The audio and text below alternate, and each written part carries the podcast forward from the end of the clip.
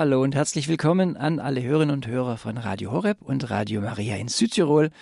Hier ist die Spiritualität bei Radio Horeb. Am Mikrofon für Sie ist Bodo Klose. Wie schön ist es oder wäre es, befreit und versöhnt durchs Leben zu gehen? Bei den Katholiken gibt es ein Sakrament dafür. Man nennt es das Sakrament der Buße und der Versöhnung oder auch das Sakrament der Beichte. Und weil dieses Sakrament so wohltuend und befreiend ist, ist es ein Gebot der Kirche. Wenigstens einmal im Jahr sollte ein katholischer Christ die Beichte empfangen, gerne auch öfters und regelmäßig. Wenn zumindest dieses eine Mal es sein soll, dann am besten in der Fastenzeit der österlichen Bußzeit und somit gerade in dieser Zeit, in der wir uns befinden. Aber bei vielen ist das Sakrament der Buße oder der Beichte in Vergessenheit geraten. Über den Wert, über das Geschenk der Beichte als Sakrament der Barmherzigkeit, Versöhnung und auch sogar der Heilung und ein Sakrament, das uns eine Chance zum Neuanfang schenkt, darüber spricht heute Pfarrer Winfried Abel. Pfarrer Abel war früher Gemeindepfarrer, heute wirkt er als Referent von Exerzitien und Vorträgen, unter anderem hier bei Radio Horeb. Er ist zudem in der Priesterausbildung an der Hochschule Heiligen Kreuz in Österreich tätig. Pfarrer Abel ist uns jetzt aus Hünfeld-Großenbach im Bistum Fulda zugeschaltet. Grüß Gott, Pfarrer Abel. Ja, grüß Gott, Herr Klose. Pfarrer Abel, wir haben dieser Sendung den Titel gegeben, die Beichte, das veruntreute Sakrament. Ich habe gerade gesagt, die Beichte gerät mehr und mehr in Vergessenheit, aber wenn wir hier sagen, das veruntreute Sakrament, veruntreute, das heißt doch eigentlich auch, dass man etwas unterschlägt, also bewusst irgendwie untergräbt oder unterschlägt. Ist das heute so mit der Beichte? Ich würde das schon so sehen, denn die Sündenvergebung ist ja die wichtigste Vollmacht, die Jesus der Kirche mit auf den Weg gegeben hat weil Jesus in diese Welt gekommen ist, um uns von Sünden zu befreien und die Menschheit wieder mit Gott zu versöhnen. Deswegen hat er sofort nach seiner Auferstehung den Jüngern diese Vollmacht verliehen, Sünden zu vergeben und sie mit dieser Vollmacht in die Welt gesandt. Das heißt also, wenn heute von dieser Vollmacht kaum noch Gebrauch gemacht wird, die Beistühle also verstaubt sind oder zu Abstellkammern degeneriert sind, dann ist das ein Zeichen dafür, dass die Kirche ihre, von ihrer Vollmacht gar nicht mehr Gebrauch macht oder ungenügend Gebrauch macht. Ich erlebe das also faktisch natürlich in unseren Gemeinden überall.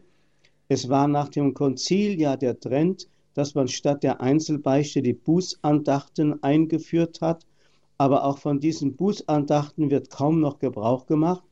Den Menschen wird kaum noch von Sünde etwas gesagt oder ihr Erlösungsbedürfnis ihnen bewusst gemacht.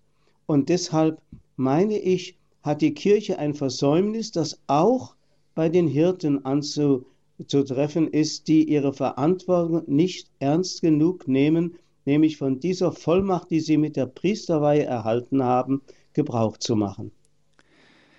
Also sollte nicht nur das Gottesvolk, sondern auch die Leiter, der, die, die, Hirten, die Priester, wer auch immer, äh, hören oder spüren oder neu erfahren, wie wertvoll die Beichte ist. Und ja, von daher freue ich mich auf Ihren Vortrag, Pfarrer Abel. Warum ist die Beichte so hilfreich, so wertvoll und so heilsam? Ja, da möchte ich also etwas Grundsätzliches dazu sagen weil es ja eigentlich um das uralte Problem der ganzen Menschheit geht. Wenn man einmal bedenkt, warum Religionen und Naturreligionen und große Religionsgemeinschaften entstanden sind, dann ging es zunächst einmal um dieses Thema, nämlich Sündenvergebung. Wie kann ich Gott oder die Götter, wie es in den Naturreligionen üblich war, wie kann ich die versöhnlich machen? Wie kann ich mir sie, wie manche dachten, bei guter Laune halten, damit sie mir vergeben, damit ich sie nicht beleidige, damit ich mit ihnen wieder in Einklang stehen kann? Das ist ein ururaltes Problem. Aus diesem Problem heraus kam dann auch der Brauch, den Göttern zu opfern. Nicht nur den Göttern, sondern auch dem einen wahren Gott. Das lesen wir schon im Alten Testament, dass überall dort, wo die Patriarchen unterwegs waren, angefangen von Abraham, dass dort Altäre aufgebaut wurden, dass dem wahren Gott Opfer dargebracht wurden. Es gab Versöhnungstage. Es wurde im alten Bund ein Sündenbock am Versöhnungstag mit den Sünden symbolisch, mit den Sünden des Volkes belastet, in die Wüste hinaus geschickt. Man besprengte das Volk mit dem Blut der geopferten Tiere, um sie sozusagen mit dem Blut der Versöhnung, das ja ein Hinweis war auf das endgültige Blut der Versöhnung vom Kreuz, äh, um sie reinzuwaschen von Schuld. Also dieser Gedanke hat das Volk Israel nicht allein, sondern alle Völker immer belastet. Und das ist im Grunde, wenn man es genau betrachtet, ein Problem geblieben bis in die heutige Zeit. Nur die heutige Zeit hat eine Technik, möchte ich fast sagen, entwickelt, die Sünde so zu kaschieren oder so zu verdrängen oder so schön zu reden, als gäbe es sie gar nicht mehr. Es wird sogar Pfarrern oder Priestern, die noch von Sünde reden, manchmal der Vorwurf gemacht, sie würden hier ihre Kompetenz überschreiten, um den Leuten ein schlechtes Gewissen zu machen, um dadurch mehr Macht über die Gemeinden zu bekommen. Und ähnliche Argumente hört man. Aber das Problem selber von Schuld hat sich von Beistühlen und Kirchen hinein verlagert in die Psychiatrien und die psychotherapeutischen Sprechstunden der Ärzte. Aber gelöst ist das Problem wirklich nur dort, wo der Mensch erlöst ist. Und genau dazu ist Jesus in die Welt gekommen. Die heilige Hildegard von Bingen hat die ganze Heilsgeschichte, und das nennt man die Geschichte des Menschen mit Gott, so zusammengefasst in drei Begriffen. Am Anfang war der Mensch, wie Gott ihn geschaffen hat und gewollt hat, der Homo constitutus. Und dann kam die Sünde in die Welt. Der Mensch fiel von Gott am, ab und wurde zum Homo destitutus. Und schließlich kam Christus in die Welt und sprach den großen Exorzismus oder übte ihn aus durch seine Kreuzeshingabe, und so wurde der Mensch zum Homo restitutus, zum Wiederhergestellten, zum Erlösten, zum befreiten Mensch. Deswegen wird ja Jesus auch oft verglichen mit Mose, der das Volk aus dem Sklavenhaus Ägypten, sprich aus dem Sklavenhaus der Sünde, herausführt in das Land der Befreiung also zurück in das verloren gegangene Paradies. Dazu ist Christus in die Welt gekommen. Also am Anfang stand diese Urkatastrophe, die durch die Arroganz und den Hochmut des Menschen zustande kam und vor allem durch die Lüge. Der Mensch ließ sich verführen, er ließ sich verblenden, er wollte sein wie Gott, und dieser Lüge ist er zum Opfer gefallen. Die Folge davon Verlust der Gemeinschaft mit Gott, Verlust der Gemeinschaft mit dem Mitmenschen, Verlust der Einheit mit der Schöpfung. Das, das heißt, der Mensch wurde ein zerrissener Mensch und deswegen hat er auch die Schöpfung in die Vielzahl ihrer Geschöpfe zerrissen, wie der heilige Hildegard es einmal zum Ausdruck brachte. Er wurde, wenn man so wollte, zum Autisten, weil er die Gemeinschaft und den Sinn für Gemeinschaft mit Gott und den Mitmenschen verloren hatte. Er schämte sich, er versteckte sich, wie Adam sich hinter dem Busch versteckt hat. Am Anfang steht ja der Ruf Gottes, Adam, wo bist du? Und dieser Ruf blieb, wenn man es genau heilsgeschichtlich betrachtet, dieser Ruf, Adam, wo bist du, blieb unbeantwortet bis zur Menschwerdung Gottes als Pilatus Jesus dem Volke darstellte, Ecce homo, seht, das ist Adam, das ist der Mensch.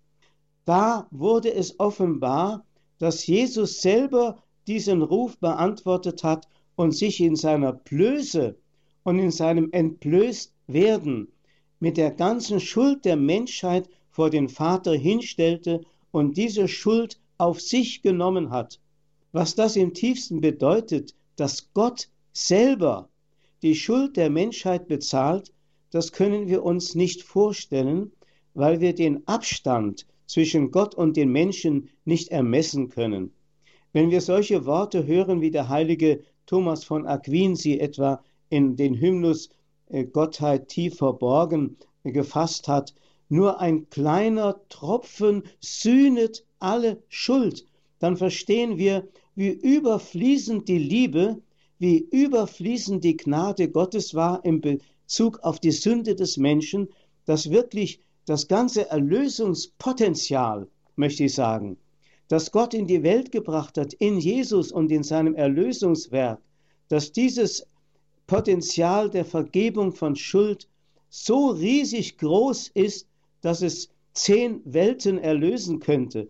Das heißt also, es ist uns das alles hinterlegt. Wir brauchen nur hinzugehen, wir brauchen nur unsere Herzen und unsere Hände zu öffnen, um zu empfangen, was hinterlegt ist. Das heißt also, wenn wir es auf die Beichte konkret zu sprechen kommen wollten, müsste man sagen, das Problem ist jetzt nicht mehr, wird Gott mir überhaupt noch vergeben, obwohl ich eine so schwere Schuld auf mich geladen habe, sondern das Problem heißt anders, werde ich die Demut besitzen, den Mut, mich klein zu machen, mich zu bekennen, vor dem Herrn mich bloßzustellen und ihm diese Blößen zu zeigen, werde ich diese Demut besitzen. Das wäre genau den Spieß umgedreht, durch den die Sünde nämlich in die Welt kam, nämlich durch den Hochmut und durch die Arroganz. Und diese werden besiegt durch die Demut Jesu Christi und die Demut eines jeden, der von dem Erlösungswerk Christi profitieren möchte, indem er Sündenvergebung erbittet.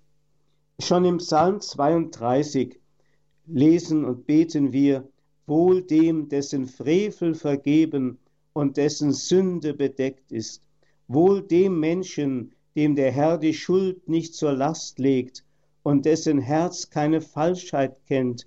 Solange ich es verschwieg, waren meine Glieder matt, den ganzen Tag musste ich stöhnen, denn deine Hand lag schwer auf mir bei Tag und bei Nacht. Meine Lebenskraft war verdorrt, wie durch die Glut des Sommers. Da bekannte ich dir meine Sünde und verbarg nicht länger meine Schuld vor dir.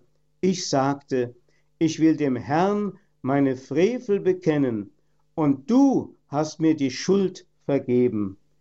Es ist wunderbar, dass schon im alten Bund, also der Mensch diese Erfahrung machen durfte, dass, wenn er Gott seine Schuld bekannt hat, Gott der Barmherzige ist, der vergibt. Wie diese Vergebung geschehen ist, nicht durch priesterliche Vollmacht eines Menschen, der mit dieser Vollmacht ausgestattet war, sondern eben auf diese charismatische Weise, dass Gott dem Menschen dieses Bewusstsein schenkte, deine Schuld ist dir vergeben, wie er es ja immer wieder tat, wenn Menschen sich zu ihm bekehrt haben. Deswegen spielt in der Beichte das Bekenntnis seitens des Menschen, das Bekenntnis die entscheidende Rolle. Warum? Weil ich darin eigentlich die Türe meines Herzens öffne, mich vorzeige und dem Herrn die Möglichkeit biete, da einzutreten und die Wunden meines Herzens zu berühren und zu heilen. Johannes der Täufer hat an diese tiefe Sehnsucht der Menschen nach Sündenvergebung angeknüpft. Und er wollte natürlich auch den Menschen offenbaren, wozu der Messias überhaupt in die Welt kommen würde, nämlich um die Menschen von Sünden zu erlösen. Deswegen hat er den Menschen den Beichtspiegel vorgehalten. Es heißt, seine Predigt war so vollmächtig, obwohl er ja an abgelegenem Ort am Rande der Wüste in der Jordanebene, also fern von Jerusalem und von den belebten Städten, seinen Wirkungsort hatte. Seine Predigt war so vollmächtig, dass die Leute, wie wir im Matthäusevangelium lesen, aus Jerusalem und ganz Judäa und aus der ganzen Jordan-Gegend zu ihm hinauszogen. Sie bekannten ihre Sünden und ließen sich im Jordan taufen.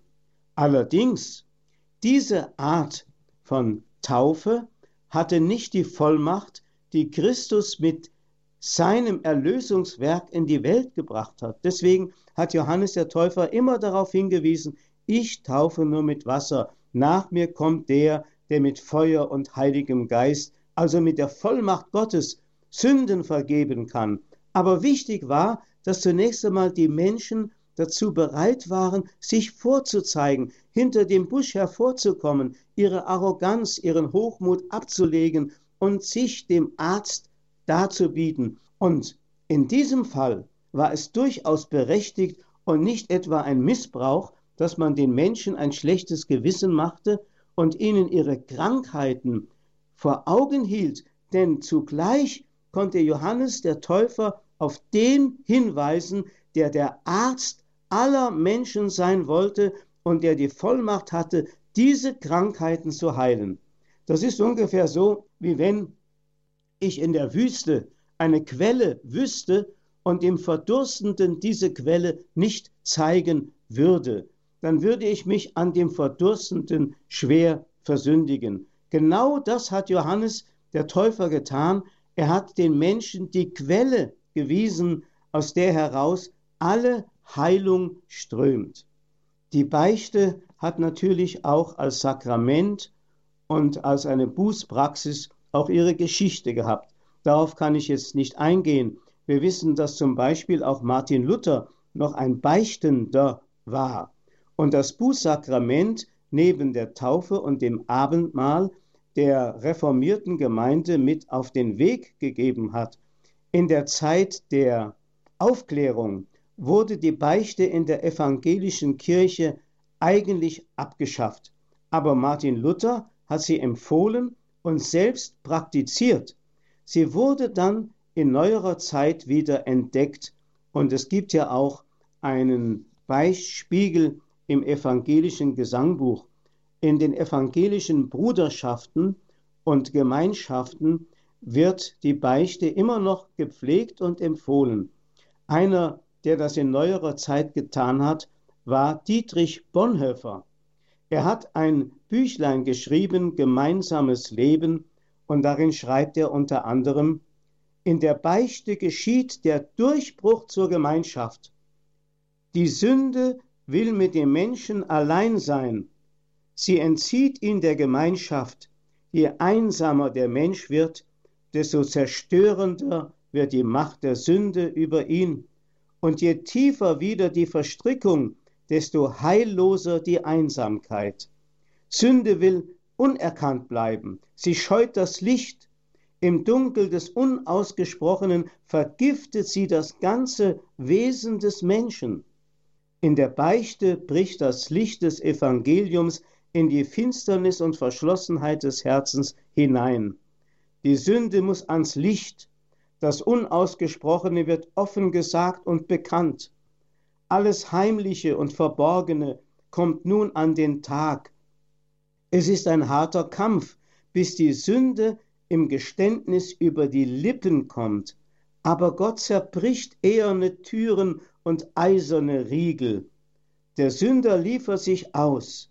Er gibt all sein Böses hin. Er gibt sein Herz Gott und er findet Vergebung aller seiner Sünden. Die ausgesprochene bekannte Sünde hat alle Macht verloren. Sie ist als Sünde offenbar geworden und gerichtet. Sie vermag die Gemeinschaft nicht mehr zu zerreißen. In der Beichte geschieht der Durchbruch zum Kreuz. Die Wurzel aller Sünde ist der Hochmut, die Superbia. Das Kreuz Jesu Christi macht allen Hochmut zunichte.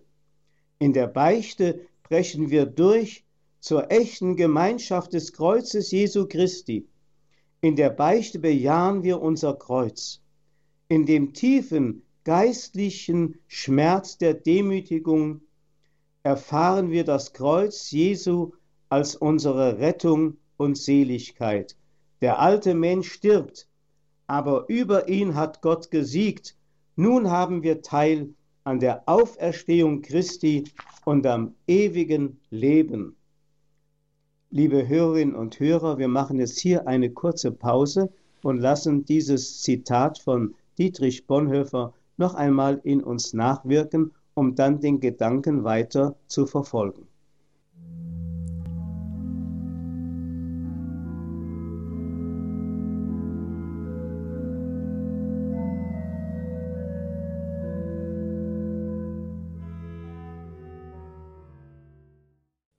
Sie hören die Spiritualität bei Radio Horeb. Mein Name ist Bodo Klose und unser heutiges Thema heißt die Beichte, das veruntreute Sakrament. Und eigentlich ist die Beichte ein Sakrament der Versöhnung, der Heilung, der Freisetzung. Und viele Menschen wissen das heute nicht mehr oder haben es nicht mehr so auf dem Herzen. Und so sagen wir sogar in dieser Sendung, aus, aus gewisser Sicht ist die Beichte sogar ein, ein veruntreutes Sakrament. Unser Referent für diese Sendung ist Pfarrer Winfried Abel und er hat uns im ersten Teil schon erzählt, wie, wie es zu diesem Sakrament der Beichte ja auch vom Alten Testament hergekommen ist und wie heutige Theologen das auch, auch sehen. Er hat Dietrich Bonhoeffer zitiert, der einen tiefen Text dazu geschrieben hat und wir haben gerade die Augsburger Domsingknaben gehört mit dem Lied Bekehre uns, vergib die Sünde. So sind wir mittendrin in diesem Thema, die Beichte, das veruntreute Sakrament. Pfarrer Abel, ich darf Sie bitten, Ihren Vortrag Vortrag fortzusetzen. Ja, gerne. Liebe Hörerinnen und Hörer, dieses Zitat von Dietrich Bonhoeffer drückt im Wesentlichen das aus, was in der Beichte geschieht. Kein Tiefenpsychologe könnte es besser zum Ausdruck bringen. Es gilt ja in der Therapie, was nicht ausgesprochen wird, kann auch nicht geheilt werden. Und genauso ist es bei der Beichte. Was nicht bekannt wird, kann nicht erlöst und geheilt werden. Durch die Sünde wird der Menschen, wie wir gehört haben, zum Autisten. Er igelt sich ein in das Gefängnis seiner selbst und die Sünde vergiftet ihn von innen. Aber im Bekenntnis der Schuld und in der Vergebung der Schuld geschieht eine ungeheure Befreiung. Der Mensch begegnet dem Kreuz Christi. Und wozu ist das Kreuz überhaupt aufgerichtet? Es ist doch nicht dazu da, damit wir es als ein silbernes oder goldenes äh, äh, Schmuckstück um den Hals tragen, sondern erkennen, dass das Kreuz unsere Probleme gelöst hat und lösen möchte. Der heilige Pfarrer von Ars, einer der größten Beichtväter, wahrscheinlich der bedeutendste Beichtvater der ganzen Kirchengeschichte, der hat einmal gesagt, wenn wir beichten, dann ist es quasi, als würden wir Jesus vom Kreuze abnehmen. Das heißt also, dann ist sein Kreuzesleiden zum Ziel gelangt bei mir und dann können wir ihn abnehmen und können Auferstehung mit ihm feiern. Oder er hat ein Wort gesagt, das auch eigentlich tiefenpsychologisch durchaus äh, begründbar ist. Er sagt einmal, die Sünden, die wir verbergen, werden alle eines Tages wieder zum Vorschein kommen. Willst du deine Sünden richtig verbergen, musst du sie aufrichtig beichten. Das ist ein wunderbares Wort. Also der heilige Pfarrer von Aas weiß um das Problem der Verdrängung. Verdrängte Schuld ist keine vergebene Schuld, ist auch keine Schuld, die aus der Welt geschafft ist, sondern sie bleibt und sie treibt ihr Unwesen immer noch im Verborgenen im Herzen des Menschen und vergiftet ihn von innen. Aber in der Beichte selber wird die Sünde annulliert, das heißt ins Nichts aufgelöst. Wenn ich das Lied manchmal höre, von dem es heißt, ähm, Gott erwarf unsere Schuld bis ins äußerste Meer, dann denke ich immer daran, das ist eine gefährliche Formulierung. Er warf unsere Sünde ins äußerste Meer. Die Sünde kann man sich vorstellen wie einen schweren Klotz, der ins Meer geworfen wird, aber ein geschickter Taucher kann ihn ja wieder zum Vorschein holen. Das heißt, in Wirklichkeit ist es anders. Gott wirft die Schuld nicht nur ins Meer, sondern er löst sie ins Nichts auf. Sie ist nicht mehr existent, sie hat auch keine Virulenz mehr. Das heißt, selbst wenn Gott vergeben hat in der Beichte, dann vergisst er, was du getan hast. Er sieht dich jetzt nur noch durch das Prisma des gekreuzigten Sohnes und du bist gereinigt und geheilt. Er vergisst deine Sünden.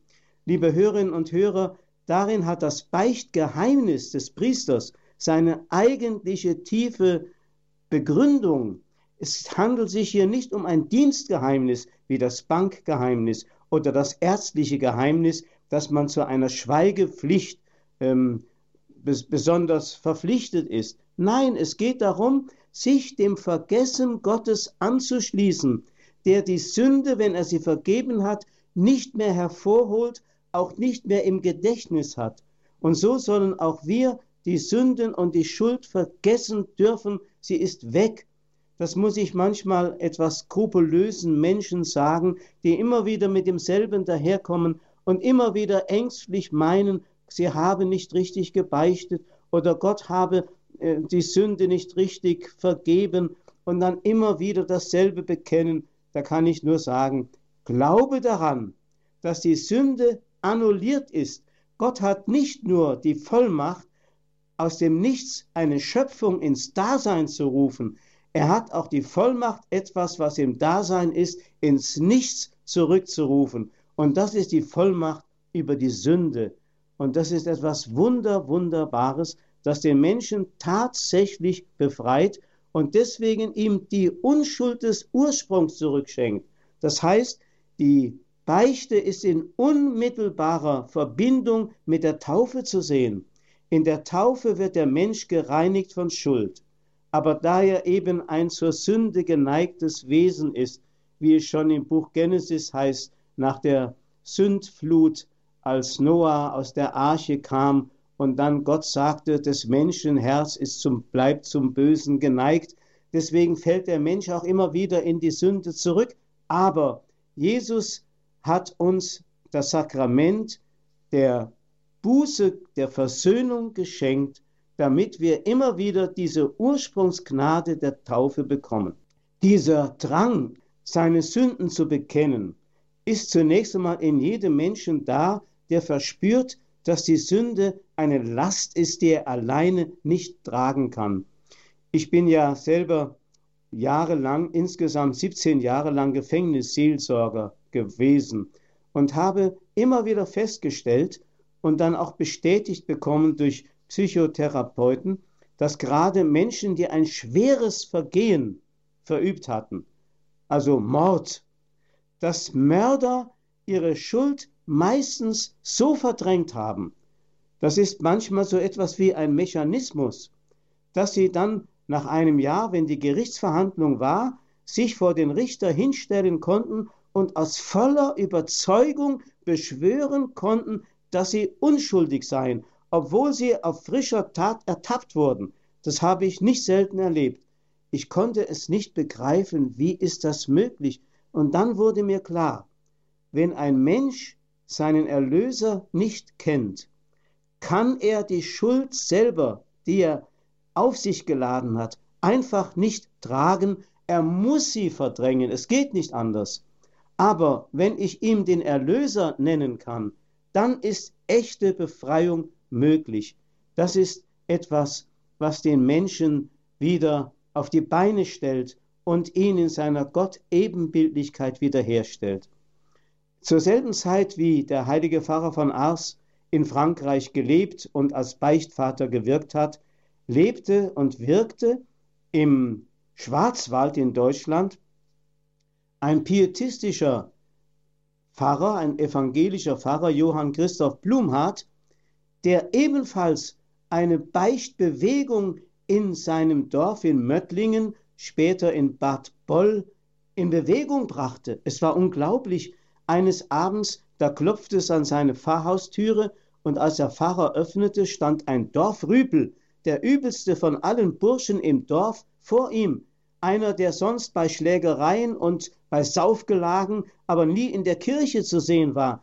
Dem Pfarrer wurde Angst, aber er sah in den Augen des jungen Mannes eine solche Unruhe, eine solche Sehnsucht, und der junge Mann sagte, Herr Pfarrer, ich muss Sie sprechen. Und der Pfarrer holte ihn ins Pfarrhaus hinein. Und dann sagte der junge Mann, Herr Pfarrer, ich kann es nicht mehr ertragen.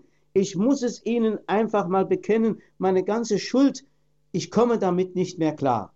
Und dann hat er eine ganze Stunde lang dem Pfarrer sein sündiges Leben ausgebreitet. Der Pfarrer hat mit ihm gebetet, hat ihn getröstet und hat ihn mit dem Segen wieder nach Hause geschickt. Am nächsten Abend klopft es wieder an die Pfarrhaustüre. Der Pfarrer öffnet, derselbe Dorfrüpel. Herr Pfarrer, ich muss es Ihnen noch einmal alles erzählen. Es lässt mir noch keine Ruhe.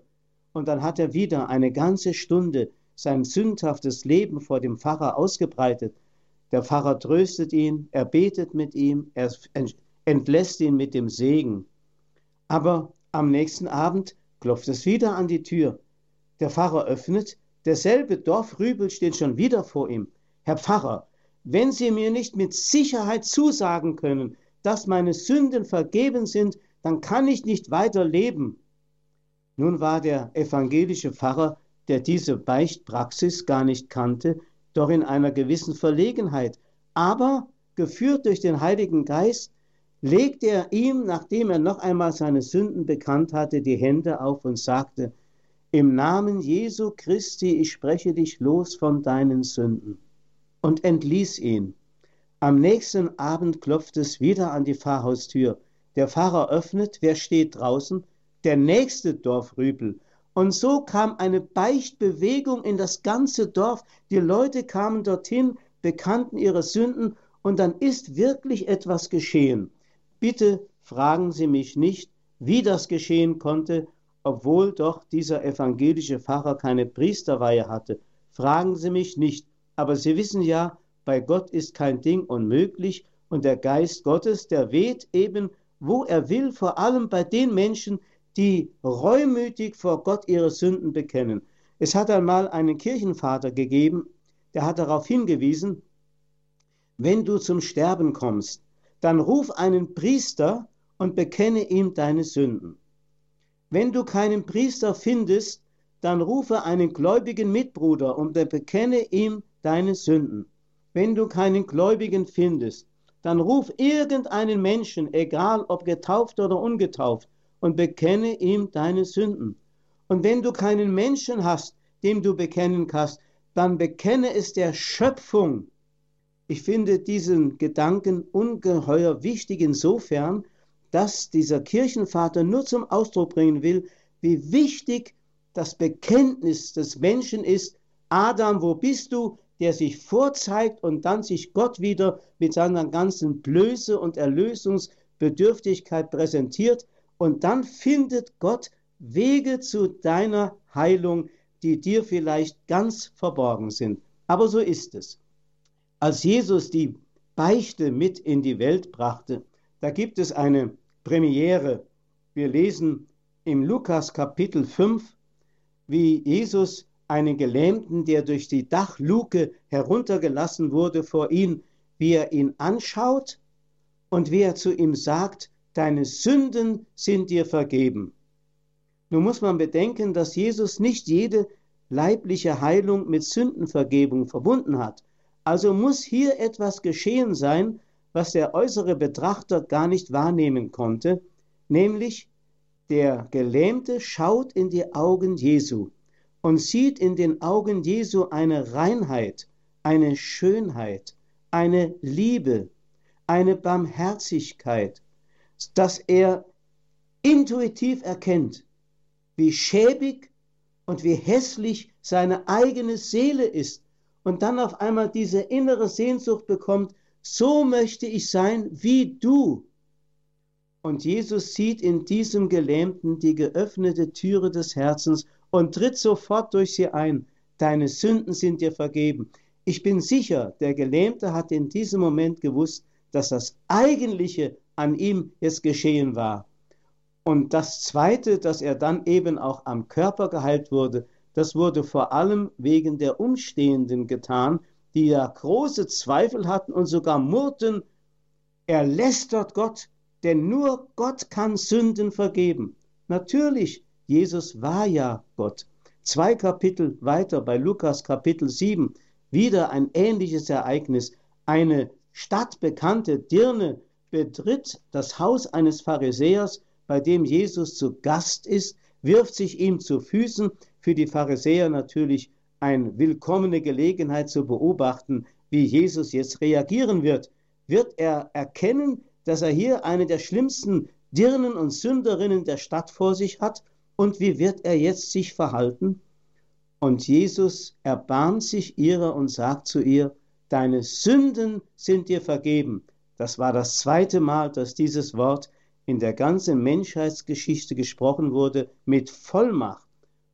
Und dann die Reaktion der Pharisäer, nicht diesmal er lästert Gott, sondern wer ist dieser, dass er sogar Sünden vergeben kann? Ja, die merkten, da ist etwas passiert, da hat sich an diesem Menschen etwas verändert, da ist etwas neu geworden, da ist jemand erlöst worden, das hat man gespürt. Jesus hat diese Vollmacht in seiner Person. Und das ist eine priesterliche Vollmacht. Er war ja Gott und Mensch. Er hat diese Vollmacht nicht wieder von der Erde mit sich zurückgenommen in den Himmel, sondern hat sie auf der Erde belassen und der Kirche anvertraut. Deswegen lesen wir bei Johannes im Kapitel 20, nach seiner Auferstehung erscheint Jesus seinen Jüngern das erste Wort, das er sagt, ohne sonst auf irgendetwas einzugehen, die Verwunderung der Jünger, Herr, du bist ja wieder da und was ist mit dir geschehen in diesen drei Tagen, nichts dergleichen, sondern wie mich der Vater gesandt hat, so sende ich euch.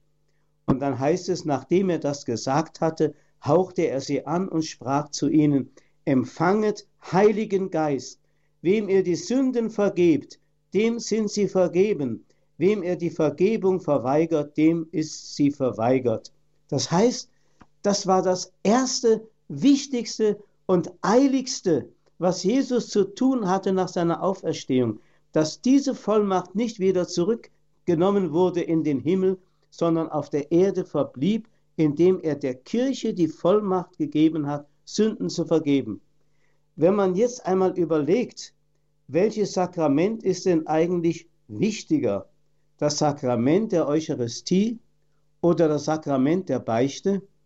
Dann würde ich sagen, das Sakrament der Beichte ist für das irdische Leben wichtiger als die Eucharistie. Das sagt zum Beispiel der berühmte Kirchenvater und Katechet Cyril von Jerusalem. Er sagt, das gegenwärtige Leben ist die Zeit des Bekenntnisses. Bekenne, was du Böses getan hast in Wort und Tat, bei Tag und bei Nacht. Bekenne zur rechten Zeit. Reinige das Gefäß deines Herzens, damit es reichere Gnaden fassen kann. Das heißt also, hier auf der Erde ist die Zeit des Bekenntnisses. Im Himmel ist die Zeit des himmlischen Hochzeitsmahles. Dann bist du in der Vollendung und was wir hier eucharistisch feiern, ist sozusagen eine Vorwegnahme dessen, was für die Ewigkeit uns aufbewahrt ist, himmlisches Hochzeitsmahl. Deswegen unter den sieben Sakramenten gibt es nur ein einziges, was bleibende Dauer bis in die Ewigkeit hat.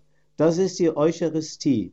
Alle anderen Sakramente, die der Sündenvergebung und der Wiederherstellung des Menschen dienen, haben ihre Zeitweiligkeit für das irdische Leben und deswegen ist die Beichte für das irdische Leben zunächst einmal wichtiger als die Eucharistie. Das hat ja Jesus sogar in ein Gleichnis gefasst. Denken Sie an das Gleichnis vom verlorenen Sohn. Da wird ja berichtet, wie der Sohn sich in seiner Arroganz vom Vater getrennt hat. Er wollte selbstständig sein und er wollte selbst bestimmen, was seinem Leben Sinn gibt. Er hat alles verschwendet und alles vergeudet. Und dann sitzt er bei den Schweinen und dann kommt in ihm die Reue hoch. Und dann denkt er, ich will zurückkehren zu meinem Vater. Und dann sieht er vor Augen, wie der Vater doch eigentlich in großer Barmherzigkeit und Liebe diese Einladung nie zurückgenommen hat, komm doch zurück ins Vaterhaus. Und er tut das und dann liegt er versöhnt in den Armen des Vaters. Und dann kann das Mastkalb geschlachtet werden, sprich Eucharistie gefeiert werden. Eucharistie geht immer über die Versöhnung, immer. Deswegen Eucharistie feiern ohne Beichte. Das muss nicht bedeuten, dass man vor jeder Eucharistiefeier, vor jedem Kommunionempfang zur Beichte geht. Aber Eucharistiefeier ohne Beichte, ohne dass der Mensch sich vor Gott demütigt und seine Sünden bekennt und Erlösung empfängt, ist Eucharistiefeier eigentlich ohne Frucht. Insofern ist es gut, dass die Kirche dieses Sakrament, das vergessen und zum Teil veruntreut worden ist, wieder den Menschen offenbar macht und ihnen da Hilfe gibt. Selbstverständlich wird die Beichte heute vielleicht eine andere Form finden als früher, wo man sehr äh, nach irgendeinem Muster, nach irgendeinem System gebeichtet hat, ohne mit dem Herzen dabei zu sein, wird die Beichte auch andere Formen finden müssen, mehr des persönlichen sich Offenbarens vor dem Priester. Aber die priesterliche Vollmacht wird immer noch gebraucht heute und die ist unersetzbar. Sie ist das Kostbarste, das Christus der Kirche hinterlassen hat. Dieses wunderbare Sakrament der Buße. Ich möchte mit einem Zitat enden, wiederum von einem Kirchenvater aus dem 6. Jahrhundert, Dorotheus von Gaza. Der Grund aller Verwirrung ist der, dass keiner sich selbst anklagt. Wir dürfen uns nicht wundern, wenn wir von den Heiligen hören, es gebe nur diesen Weg zur Ruhe. Mögen wir alle diesen Weg finden und wieder gehen, liebe Hörerinnen und Hörer. Das ist meine Bitte auch für Sie zum Beginn dieser heiligen 40 Tage auf Ostern hin. Amen. Vielen Dank, Pfarrer Winfried Abel, für Ihren Vortrag zu dem Thema Die Beichte, das veruntreute Sakrament. Sie hören die Lebens die, Sie hören die Spiritualität bei Radio Horeb und wir haben noch ein bisschen Zeit und können gerne noch auch äh, auf Ihre Fragen eingehen.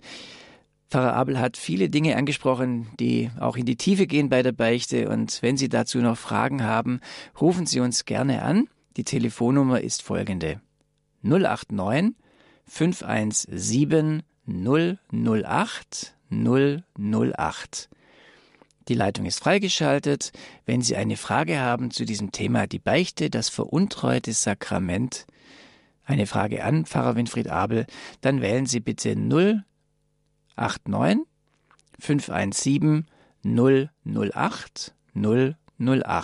Und wenn Sie außerhalb von Deutschland anrufen, dann bitte 0049 89 517 008 008. Wir freuen uns auf Ihren Anruf.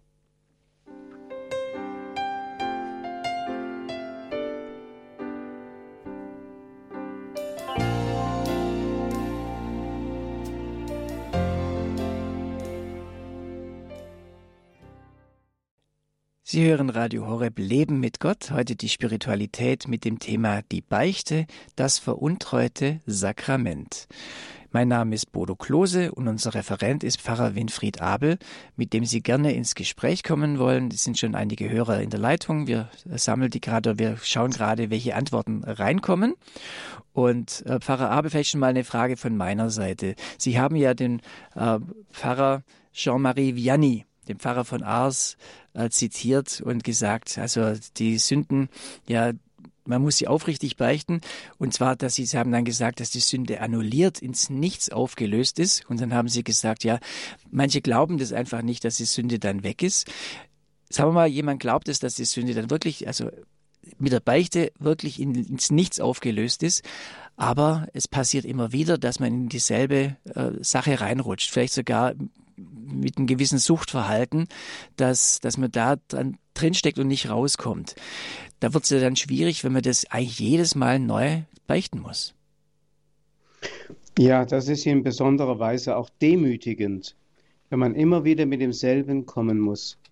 Aber es ist halt so, da das Menschenherz zum Bösen geneigt ist, das haben wir ja gehört, und das bis zu einer Sucht ausarten kann, ist es schwierig für einen Menschen, aus eigener Kraft aus dieser schlechten Gewohnheit herauszukommen. Aber gerade dafür hat Gott ja ein ganz großes Verständnis und eine ganz große barmherzige Liebe. Er sieht uns Menschen, er kennt uns ja. Und je mehr wir das auch bedauern und immer wieder zu ihm zurückkehren und immer wieder dasselbe bekennen, desto mehr demütigen wir uns natürlich vor ihm. Und das ist eigentlich das große Verdienst, das die Beichte mit sich bringt, dass wir Menschen genau dahin gelangen, wo wir hingehören, dass wir nur noch erkennen, dass wir von der Gnade Gottes und von nichts anderem leben und der letzte Rest von Arroganz und Hochmut aus unserem Herzen vertrieben wird. Dann mögen wir noch so sehr Sünder sein, aber allein diese Haltung ist es, die uns vor Gott gerecht macht. Vielen Dank für diese Antwort. Unsere erste Hörerin in der Sendung hier bei der Spiritualität bei Radio Horeb ist Frau Münch aus Trier. Grüß Gott. Grüß Gott. Frau Musch, grüß Gott, Frau Musch. Ja, äh, Herr Pfarrer Abel, äh, erstmal vielen Dank für Ihren Vortrag. Der hat mir viel gegeben. Aber mir bleibt immer noch diese eine große Frage offen. Wer, Sie sagten also, wenn wir äh, gebeichtet haben, wird vor Gott das alles vergessen, was wir gemacht haben. Aber äh, es gibt ja sowas wie Sündenstrafen. Und ich habe das immer so verstanden, als dass man das, was man mit dieser Tat angerichtet hat, in der Umgebung, wo auch immer, äh, dass man das irgendwie noch ja, im Fegfeuer meinetwegen äh, abtragen muss. Aber äh, ich denke jetzt an diese Missbrauchsgeschichten. Ich weiß nicht, wie viele Menschen sich jetzt zum Beispiel abkehren von der Kirche, weil sie missbraucht worden sind von irgendjemand, vom Geistlichen oder auch von anderen aus dem kirchlichen Bereich. Und das, was da angerichtet wurde, sich, dass Menschen sich abwenden von der Kirche, sogar Hass schüren und äh, andere noch mitziehen, das kann doch nicht einfach so weggeputzt sein durch die Beichte. Da haben Sie völlig recht.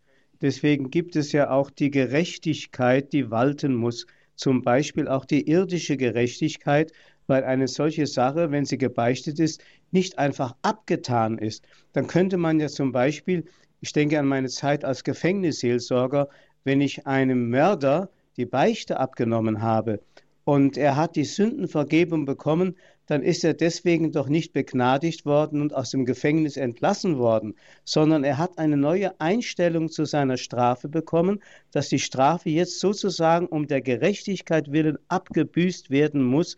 Das ist die sogenannte, wie Sie auch gesagt haben, die Sündenstrafe. Und das betrifft jeden Bereich in unserem Leben, ob es jetzt justiziabel oder nicht justiziabel ist, ob vor Gericht kommt oder nicht aber das betrifft jeden Bereich, dass auch der Sünde immer auch eine Strafe folgt, um der Gerechtigkeit willen. Da haben Sie völlig recht. Man kann also nicht einfach sagen, vergeben und damit erledigt. Nein, es muss also auch noch der Akt der Gerechtigkeit geschehen. Und deswegen hat ja Jesus auch physisch gelitten um das auch zu zeigen, was es bedeutet, dieses Gegengewicht gegen die Sünde, die durch den erlittenen Tod und die Todesstrafe er auf sich genommen hat, dass das also notwendig dazugehört. Haben Sie recht. Vielen Dank, Frau Musch, für diesen Anruf. Dankeschön. Ich möchte aber noch ein bisschen nachhaken. Mhm. Ähm, da war jetzt äh, die Rede von einem Bischof, da wurde auch, naja, die ganze Sache groß aufgerollt. Ähm, und von diesem Bischof wurde gesagt, dass er diese Missetäter sehr gütig äh, empfangen hätte, die, die es auch wirklich bei ihm gebeichtet hätten. Und ähm, er hat ihnen ja die Absolution gegeben und dann haben sie weitergemacht. Und jetzt wird ihm das sehr, sehr übel genommen, dass er ja das einfach so, so leicht genommen hätte, was man ja nicht als leicht nehmen äh, bezeichnen könnte. Dann, ich weiß nicht, ob das damals schon publik war, dass man auch solche Dinge dann an, ja, an die staatliche Gewalt dann weiterleiten müsste. Ja, das ist ein Thema, das können wir jetzt. Das ist ein eigenes Thema für sich, ja. Ich mhm. möchte Sie bitten, Tara Abel, vielleicht eine kurze Antwort zu geben und dann müssen wir die Sendung abschließen. Ja, Vielen Dank, Frau Musch. Ja, man hat auch damals noch nicht gewusst, dass es äh, Triebtäter gibt, deren Trieb nicht einfach durch die Vergebung der Sünden weg ist. Das hat man damals nicht gewusst. Da haben viele Bischöfe im Guten im guten Sinne handeln wollen und haben es doch falsch gemacht. Also da müsste ich auch ein bisschen um Barmherzigkeit bitten für diese, die schon längst im Grab liegen und heute schuldig gesprochen werden. Danke. Auch vielen Dank. Wir hätten noch mehr äh, Anrufer, die jetzt interessiert werden, anzurufen. Das schaffen wir leider von der Sendezeit her nicht. Pfarrer Abel, vielleicht können Sie in der abschließenden Segen das noch mit reinnehmen, vielleicht die Anliegen, die jetzt auch noch da durch, den, durch Ihren Vortrag äh, aufgekommen sind. Und dieses Thema, was gerade Frau Musch angesprochen hat, das wäre wirklich natürlich Stoff für eine eigene Sendung. Von ja. daher, ich hoffe, dass es okay ist, dass wir es an der Stelle stehen lassen. Ja, heute beginnt ja die Bischofskonferenz in Dresden. Und äh, als äh, der Vorsitzende der Bischofskonferenz Betzing kürzlich von Prag zurückkam, von der kontinentalen Synodensitzung, da hat er bemängelt, dass dort von Sünde geredet wurde und sagte, ich kann den Eindruck nicht verhehlen, dass hier womöglich auf Sünde und Sündersein beharrt wird, um damit die Kirche als unangreifbare Unveränderliche darzustellen und auf den geltenden Kriterien von Exklusion und bestimmte Gruppen gegenüber zu beharren. Dies ist nicht mein Glaube, nicht mein Christus und nicht mein Kirchenbild. Aber wenn man sowas sagt, muss man überlegen, dass wirklich der Auftrag der Kirche ist, Sünden zu benennen und Sünden zu vergeben, weil wir den Arzt kennen und auf den Arzt hinweisen müssen, der die Erlösung für alle Menschen bewirkt hat und immer noch bewirken will. Und das ist, glaube ich, wichtig. Da müssen wir auch für unsere Bischöfe beten, dass sie das wieder neu erkennen. Und da wollen wir also in diesem Sinne auch jetzt diesen Vortrag beenden. Leider können wir nicht all die Themen noch ansprechen, die Sie vielleicht gerne noch hätten ansprechen wollen. Ich gebe Ihnen einfach jetzt den Segen, erbitte Ihnen den Segen, damit der Heilige Geist Ihnen das noch ins Herz sprechen kann, was er ihnen ins Herz sprechen möchte. Auf die Fürsprache der heiligen Gottesmutter Maria, des heiligen Josef, aller Engel und Heiligen, segne euch der Herr, erschenke ich euch im Heiligen Geist die rechte Erkenntnis, das Rechte zu tun, erschenke euch auch die Sehnsucht nach Erlösung und Befreiung, erschenke euch die, das Erlebnis und das große Glück, Befreiung zu erleben von Schuld und Sünde und mache euch zu Boten seines Friedens, der allmächtige und gütige Gott, der Vater und der Sohn und der Heilige Geist. Amen. Amen. Ganz herzlichen Dank, Pfarrer Winfried Abel. Und das war die Sendung Die Beichte, das veruntreute Sakrament hier bei Radio Horeb in der Spiritualität. Sie können die Sendung gerne nachhören oder beim CD-Dienst bestellen. Einfach unter horeb.org nochmal nachschauen, wie Sie an die Sendung nochmal rankommen. Vielen Dank fürs Dabeisein, fürs Zuhören. Ich darf mich für heute verabschieden. Ihr Bodo Klose.